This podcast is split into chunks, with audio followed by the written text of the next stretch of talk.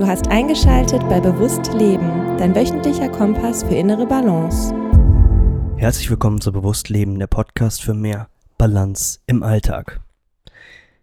Ja, heute gibt es von mir aus eine kleine Gedankenimpuls-Episode, bei der ich nochmal auf ein für mich momentan sehr wichtiges Thema eingehen möchte, bei dem der Frederik sicherlich meine Meinung teilt, das weiß ich aus zahlreichen Gesprächen, und dass ich hier ähm, im Zuge dieses Podcasts noch einmal in den Fokus stellen möchte. Und zwar ist es das Thema Verzicht. Und damit meine ich Verzicht ganz im Allgemeinen im Leben, dass man sich mal die Zeit nimmt, also jeder von euch Zuhörern, Zuhörerinnen, sich mal die Frage zu stellen, was für einen Stellenwert hat Verzicht eigentlich in meinem Leben?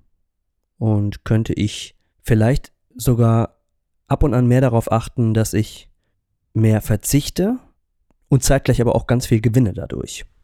Ähm, und Aufhänger dafür ist, um da mal ein bisschen konkret zu werden, die Ernährungsthematik ähm, des Fastens, des intermittierenden Fastens oder auch Kurzzeitfastens genannt, was wir hier auch schon mal in der ein oder anderen Podcast-Episode besprochen haben. Ähm, das ist ein Thema, also Fasten generell ist ein Thema, auf das ich gekommen bin durch den Frederik, weil der da schon deutlich mehr Erfahrung erzielt hat. Da werden wir sicher, sicherlich auch nochmal eine längere, intensivere Folge aufnehmen, auch zum Thema Langzeitfasten.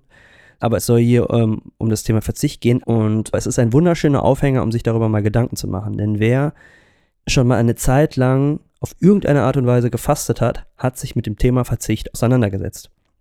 Das heißt, man hat sich Gedanken darüber gemacht, muss ich jetzt 12, 13, 14, 15 oder 16 Stunden am Tag essen und mir Nahrung zuführen oder reichen vielleicht 6 bis 8 Stunden?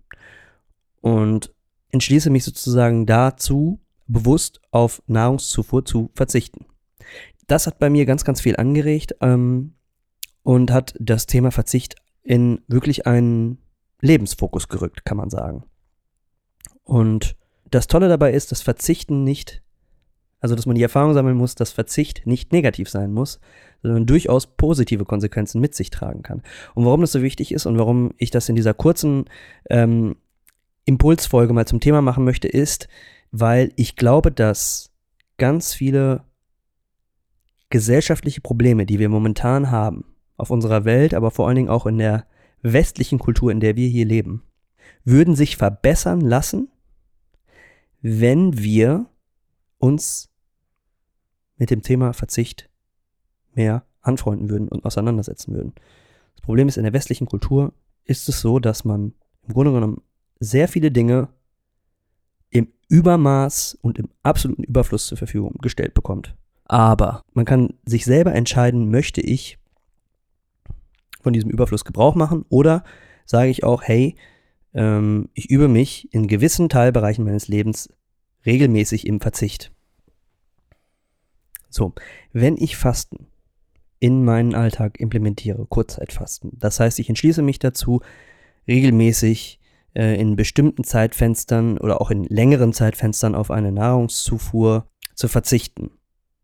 Dann heißt das im ersten Moment nicht, ich beschneide mich hier meines guten Rechts äh, im Grunde genommen immer zu konsumieren, sondern ähm, wenn man das anders sieht, dann kreiert man dadurch ganz viele Vorteile. Und zwar direkte und indirekte Vorteile. Und die möchte ich kurz einmal erwähnt haben. Und zwar der direkte Vorteil ist, dass man seine Gesundheit fördert, indem man dem Körper einfach Zeit lässt oder länger Zeit lässt, sich zu regenerieren. Es gibt zahlreiche Studien, auf die ich jetzt hier in dieser kurzen Episode nicht näher eingehen, näher eingehen möchte, aber es gibt zahlreiche Studien, die heranführen, dass ab circa zwölf Stunden Verzicht auf Nahrungszufuhr nochmal ganz andere Prozesse im Körper in Gang gesetzt werden, die nur dann in Gang gesetzt werden, wenn der Körper nicht mit der Verdauung beschäftigt ist.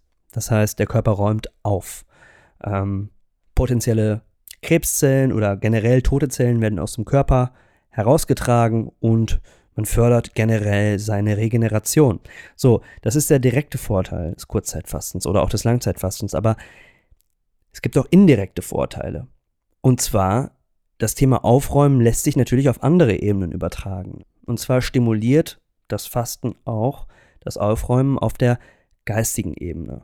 Das heißt, mal eher darüber nachzudenken, was passiert in mir drin und womit müsste ich mich vielleicht auseinandersetzen. Wer längere Zeit fastet, der wird es sicherlich erfahren haben. Ähm, man fängt an, bestimmte Dinge zu hinterfragen. Man fängt auch nochmal an, genauer hinzuschauen, was passiert in, im Inneren. Man schafft einfach generell Raum. Und dieser physische Raum, den man schafft, überträgt sich halt auch auf einen ähm, geistigen Raum. Zusätzlich kann man auch erfahren, dass man zum Beispiel den Drang hat, aufzuräumen, auch im, im, im externen physischen Sinne. Das heißt, man möchte sein Leben ein bisschen besser auf die Kette bekommen oder auch ähm, der Umgang mit sozialen Kontakten, den mal zu priorisieren und zu hinterfragen, was tut mir gut, was tut mir nicht gut. Ähm, und das ist eigentlich genau das, was das Spannende ist. Durch diesen Verzicht schafft man Raum und dieser Raum kann genutzt werden, um sich neu zu ordnen, sich neu zu strukturieren auf allen möglichen verschiedenen Ebenen. Und das ist eine spannende Geschichte. Fasten ist da nur ein Beispiel. Ne? Ähm, also Fasten im, im Sinne der Ernährung. Man kann auch soziale Medien fasten. Das heißt, man kann sich Zeitfenster jeden Tag einräumen, in denen man nicht ständig zugeballert wird. Von allen möglichen Push-Mitteilungen oder irgendwelchen Infos oder irgendwelchen Feeds, in denen man rumscrollt und in den Rabbit Holes versackt. Und durch dieses Fasten schafft man wiederum Raum, einfach mal mit sich selber zu sein. Nicht von externen Faktoren abgelenkt, sondern einfach mal es zu schaffen, den Blick auch nach innen zu richten. Wie fühle ich mich? Was ist gerade los mit mir? Ablenkung schafft keinen Raum.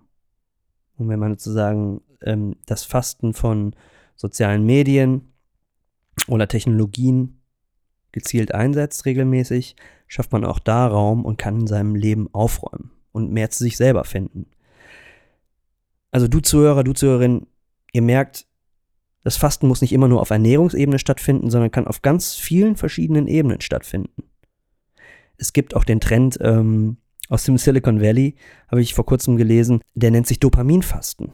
Das heißt, dass die ganzen kreativen Köpfe da immer Zeit Räume auch mal wieder für sich schaffen, um alle möglichen Dinge, die Dopaminausstoß fördern, meiden. Das heißt, man meidet im Grunde genommen alles, was Glücksgefühle erzeugt.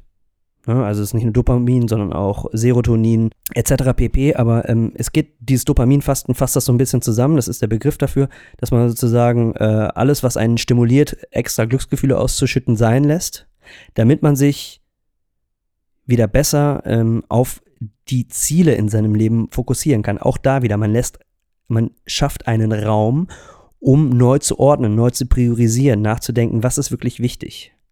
Und das ist im Grunde genommen das Fasten. Fasten ist Verzicht, bewusster Verzicht im Leben, sich im Grunde genommen 24 Stunden lang mit etwas zuzustopfen, zu versorgen, zuballern zu lassen. Ob aktiv oder passiv, vollkommen egal. Also Fasten ist eine unglaublich schöne Chance, auf verschiedenen Ebenen Raum zu schaffen, sich in Verzicht zu üben und sich seiner eigenen Werte, seiner eigenen Gefühle nochmal ein Stückchen bewusster zu werden und sein Leben sinnvoller zu nutzen. Und wenn man das auf verschiedenen Ebenen regelmäßig trainiert, und Frederik und ich sind da sicherlich auch Menschen, die sich mitten in diesem Prozess befinden, das auch herauszufinden, ähm, dann kann man unglaublich viele positive Erfahrungen sammeln, vollkommen losgelöst von Konsum jeglicher Art. Und wenn wir in diesen Zeiten und in dieser Weltlage, ob politisch, klimatechnisch oder flüchtlingstechnisch betrachtet, es schafft, bei sich anzufangen und zu sagen, ich persönlich kann auf einen größeren Teil dessen verzichten, was ich eigentlich bis dato regelmäßig brauche.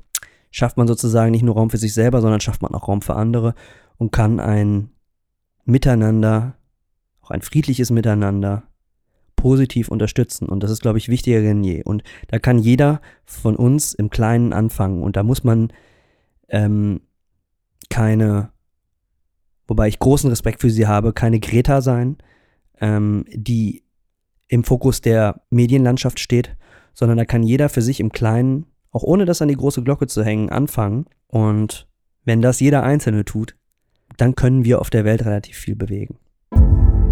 Aber ohne jetzt groß den Moralapostel spielen zu wollen, ähm, wie gesagt, das ist ja nur ein Gedankenimpuls, der anregen soll, dass ihr euch Gedanken macht.